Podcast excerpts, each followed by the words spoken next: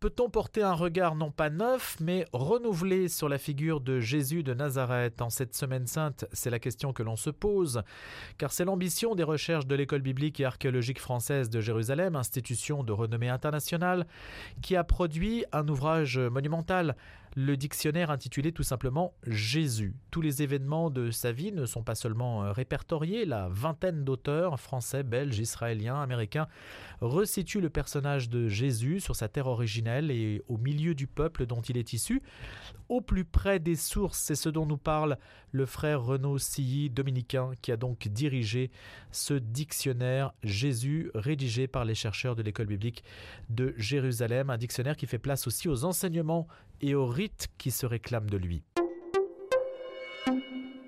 Frère Renaud Silly, bonjour. Bonjour. Qu'est-ce que ça veut dire apporter un regard non pas neuf, mais renouvelé sur Jésus? Il ne peut pas y avoir de regard neuf sur Jésus. C'est au sens où le regard euh, sur Jésus qui convient, c'est celui qui est transmis par une tradition authentique hein, qui remonte à loin. Le regard neuf, si vous voulez, c'est celui que les apôtres ont porté sur Jésus. En revanche, il a besoin d'être renouvelé au sens où il faut bien dépoussiérer l'image qui est fournie euh, souvent par euh, des idées qui traînent, des opinions scientifiques qui ont eu cours à une certaine époque et qui ne l'ont plus aujourd'hui.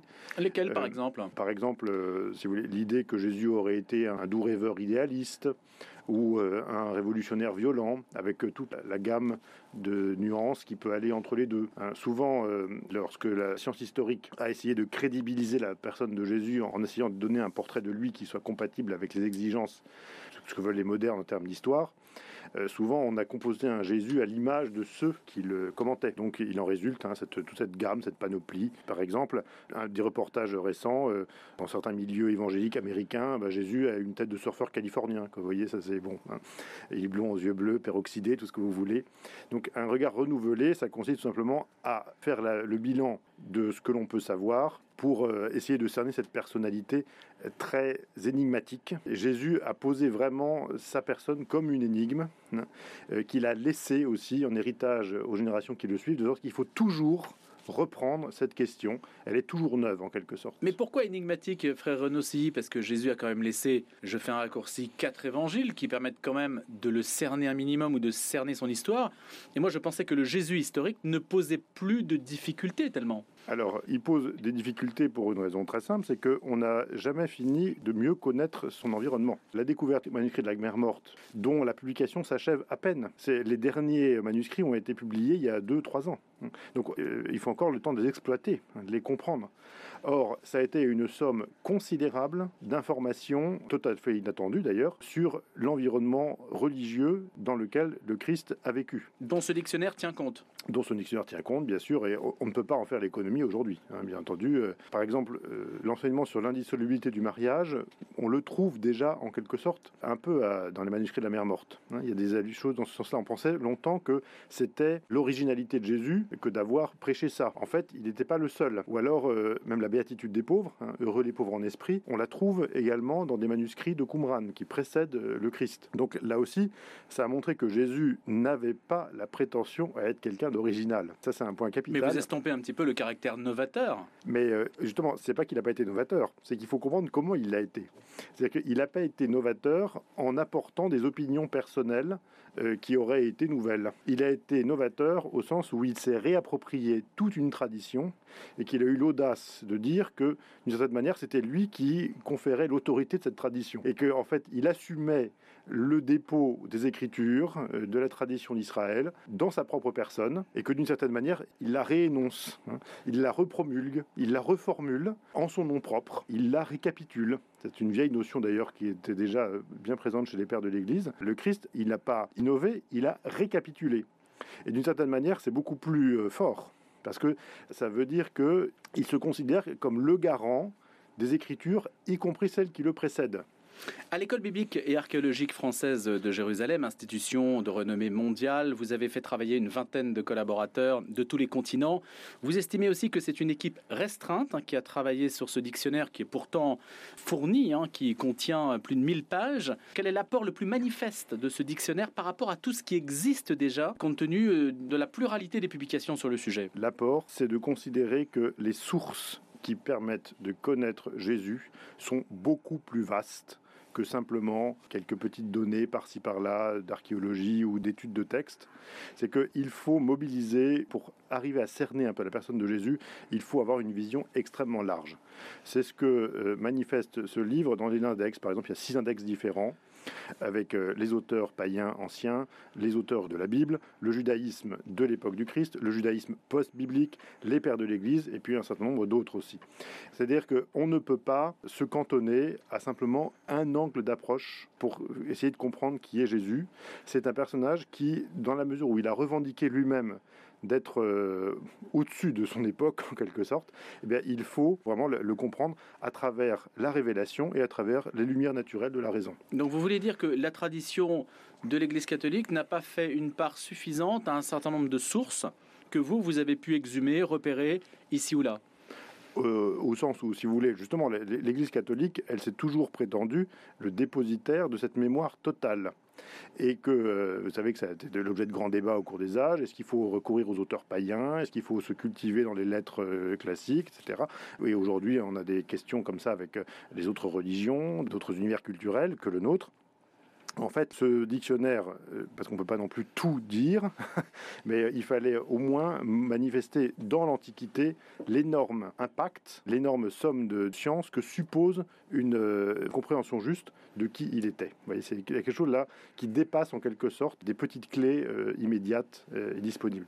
En quelque sorte, il ne faut pas moins que l'école biblique de Jérusalem, avec des gens qui sont mobilisés depuis longtemps pour arriver à commencer à dire quelque chose d'un peu sensé et qui tienne compte de la magnanimité du Christ lui-même. C'est un petit peu curieux d'avoir peu de sources pour qualifier les pharisiens, sur lesquels on, mhm. fantasme beaucoup et qui représentent encore quelque chose aujourd'hui comme attitude, du moins dans le langage courant, et de voir que vous, vous arrivez à multiplier les sources sur le personnage de Jésus. Pourquoi? C'est parce qu'en fait, Jésus a un rapport à la parole dans lequel il dit, il prétend que ces paroles précède en quelque sorte ce que lui-même a dit. Hmm.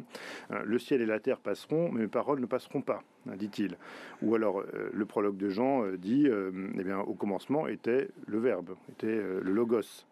Donc il y a quelque chose que les gens qui ont fréquenté Jésus ont eu le sentiment de saisir avec lui, c'est qu'ils avaient affaire à une parole en quelque sorte originelle, qui n'était pas simplement une conversation anodine, mais qui vraiment reprenait en quelque sorte une somme de choses qui avaient déjà été dites et qu'il leur en donnait l'intelligence plénière.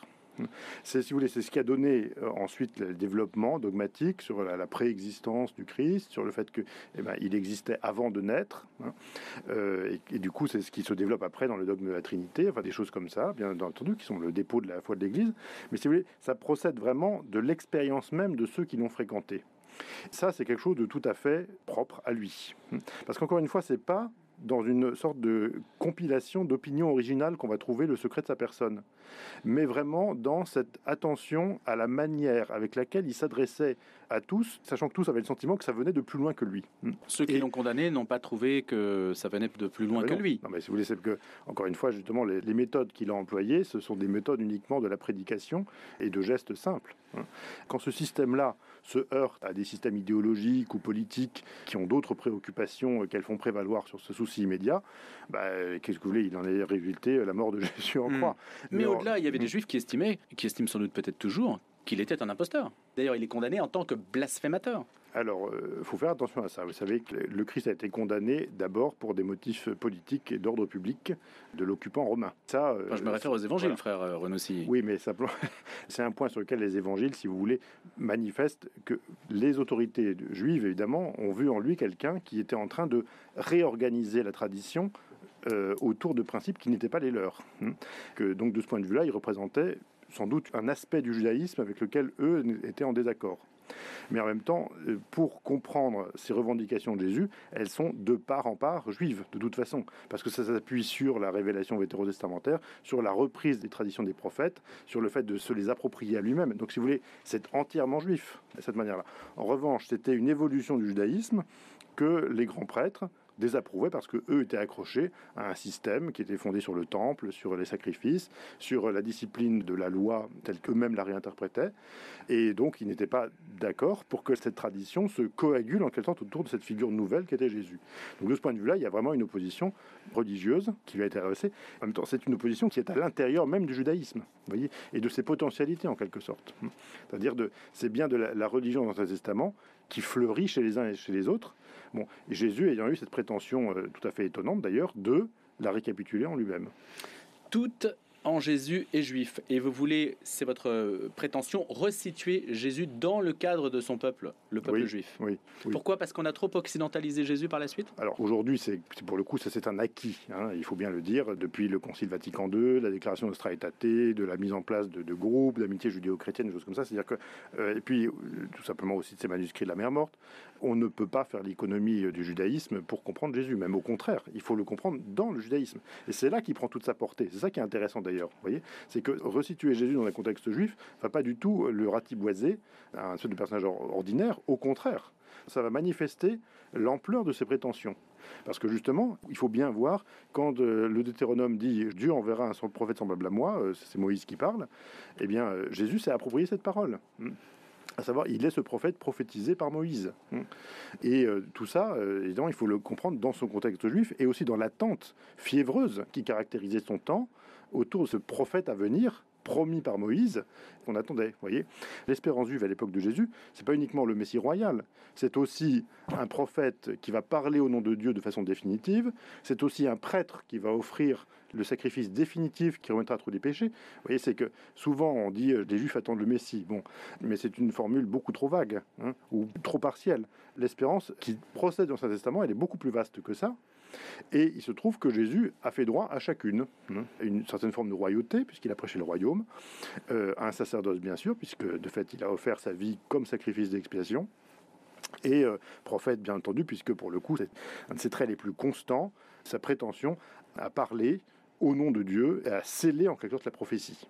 Frère Renossi, est-ce que le judaïsme actuel ou ses représentants sont sensibles à votre démarche? Alors, euh, bah, ils sont sensibles au sens où, vous voyez, il y a plusieurs raisons à ça. C'est que déjà, euh, le Nouveau Testament comble une partie de la tradition littéraire juive, puisque entre les écrits euh, de la Bible ancienne, de intertestamentaire et la naissance du judaïsme rabbinique, il y a une période qui est peu représentée dans la littérature juive, ou plutôt qui l'est, qui n'est autre que le Nouveau Testament lui-même. Hmm. Parce que le Nouveau Testament, il faut jamais l'oublier, il a été écrit par des juifs. Pas exclusivement pour des juifs, mais tous les auteurs néo-testamentaires sont juifs. Donc de ce point de vue-là, on ne peut pas ne pas les considérer comme les témoins de la tradition juive. Et forcément, du coup, pour le judaïsme moderne, c'est une découverte fascinante de voir que ces gens qui n'étaient absolument pas des gens qui avaient renoncé au judaïsme ou quoi que ce soit, mais qui au contraire le vivaient pleinement de l'intérieur, apportaient un certain nombre de compléments, d'additions, euh, qui se sont peut-être un petit peu perdus dans le judaïsme rabbinique. Bon, mais c'est parce que l'histoire euh, est comme ça. Et forcément, ils sont très sensibles, ne serait-ce qu'à ça, à savoir toutes ces potentialités euh, du judaïsme inscrites dans la religion ancienne, que Jésus a actualisé et qui n'ont pas été actualisés dans le judaïsme postérieur. Et pourquoi le judaïsme postérieur ne l'actualise-t-il pas justement? Pourquoi ne prend-il pas ces acquis-là aujourd'hui? Alors euh, aujourd'hui, euh, ben, ça dépend. Il, se l'approprie petit à petit parce que euh, généralement, on estime que cette espérance portant sur une figure messianique au sens très large que nous venons d'expliquer a été discréditée par de faux messies au début de notre ère, comme euh, un certain Bar Corba euh, qui a euh, dirigé une révolte contre Rome en, dans les années 132-135, et qui se sont soldés par des catastrophes dans lesquelles le judaïsme a failli sombrer corps et biens.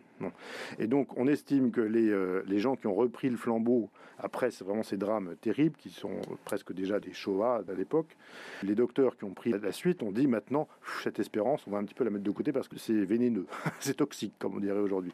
Et donc donc, le judaïsme s'est centré autour d'abord de la loi, de l'observance euh, légale, hein, l'accomplissement d'un certain nombre de, rites, de, commentaires du Talmud. Bon.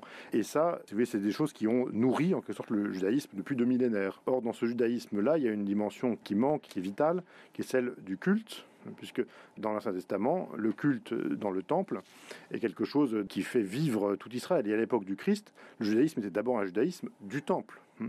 Le temple concentrait à la fois la fierté, l'espérance et aussi même la vie quotidienne des juifs. Cette dimension rituelle, par exemple, dont l'Église se considère comme l'héritière, elle est très intéressante pour des juifs. Du coup, c'est pas toujours facile d'ailleurs de se positionner hein, pour eux par rapport à, cette liturgie. Vous le sentez à Jérusalem? Si vous voulez, à Jérusalem, euh, ce qui est intéressant à Jérusalem, c'est que les, les, juifs ne sont pas sur la défensive, puisque euh, précisément l'État d'Israël manifeste aussi euh, un peuple qui a pris son destin en main et qui dorénavant n'a plus de compte à rendre qu'à lui-même et à ses ressortissants.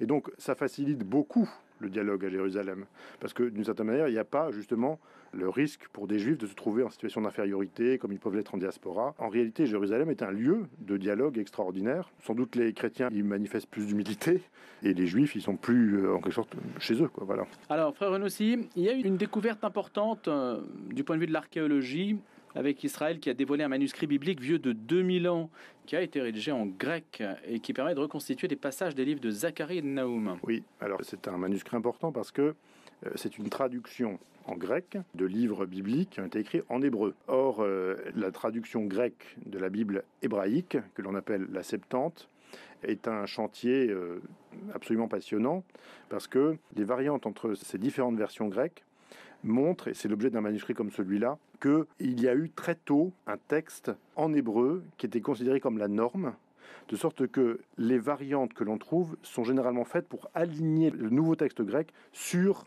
le texte hébreu qui est en train de devenir le texte vraiment euh, juif traditionnel.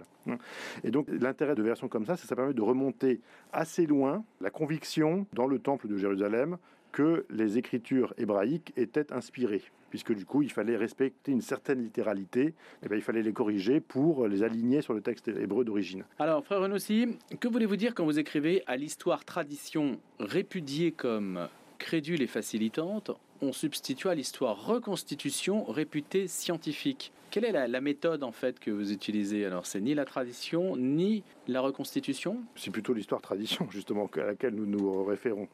Euh, parce que la reconstitution, c'est ce qu'on appelle la déconstruction. C'est-à-dire que à l'aide d'un petit nombre de critères euh, supposés scientifiques, on va pouvoir décomposer les textes et en fait les mettre en pièces et les reconstituer selon un nouveau format. Leur format d'origine étant considéré comme une, version déjà en quelque sorte idéologique ou porteuse de quelque chose de postérieur. Et donc pour arriver à la vérité des textes, il faudrait décomposer leurs éléments et les relire selon des critères dits scientifiques. Nous ne croyons pas que ce soit une bonne méthode, pour une raison très simple, c'est qu'il y a, dès les origines les plus anciennes du christianisme, la conviction qu'il y a un dépôt authentique, et que ça, ça vient du Christ lui-même, au sens où le Christ ne s'est pas contenté simplement de, de prêcher et d'agir, mais il s'est aussi préoccupé lui-même de la réception et de la compréhension qu'en avait ceux auxquels il allait laisser cet héritage en dépôt pour la suite des temps. C'est pour ça que la tradition, n'est pas quelque chose d'extérieur à la transmission de, la vérité de ces textes.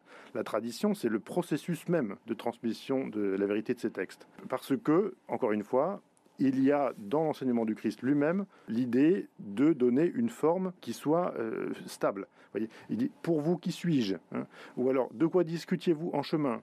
Ou alors euh, plus tard vous comprendrez, ou alors euh, ce que je viens de faire, euh, faites-le à nouveau. Donc tout ça, c'est des choses par lesquelles on voit que le Christ avait manié une certaine pédagogie qui orientait l'intelligence qu'on allait avoir de ces textes. Et donc nous ne pouvons pas nous situer en dehors de ce flux traditionnel pour comprendre ces textes. Merci frère Renossi. Je rappelle que vous êtes dominicain et que vous avez dirigé le dictionnaire Jésus rédigé par les chercheurs de l'école biblique de Jérusalem.